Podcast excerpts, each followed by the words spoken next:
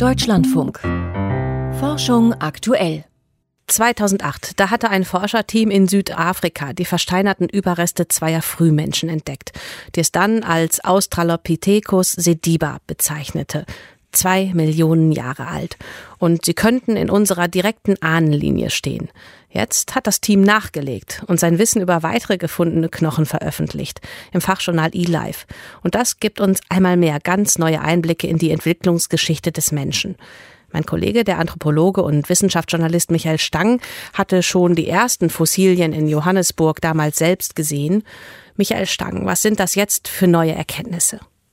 Ja, erstmals gibt es gut erhaltene Fossilien des unteren Rückens, also Teile der Wirbelsäule und des Beckens.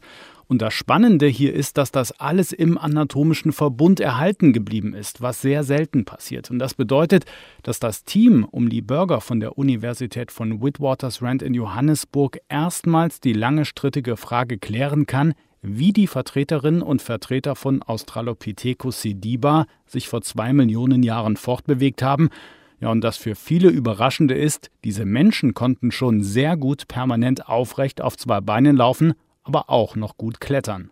Laufen und gut klettern. Was ist das Überraschende daran?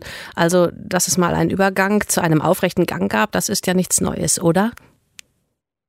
Die urmenschliche Eigenschaft, also die Abgrenzung zu allen anderen Menschenaffen, ist der permanente zweibeinige Gang. Und der hat sich irgendwann vor sechs bis sieben Millionen Jahren entwickelt. Und jetzt wird klar, dass manche unserer Vorfahren aber auch noch vor zwei Millionen Jahren gute Kletterer waren. Und das zeigt deutlich, in der Evolution gibt es kein Schild wegen Bauarbeiten geschlossen, sondern alle Menschenarten waren in ihrer Zeit jeweils hervorragend an ihre Umgebung angepasst und optimal heißt bei Australopithecus sediba offenbar, die obere Körperhälfte war zum Klettern da, die untere für den aufrechten Gang.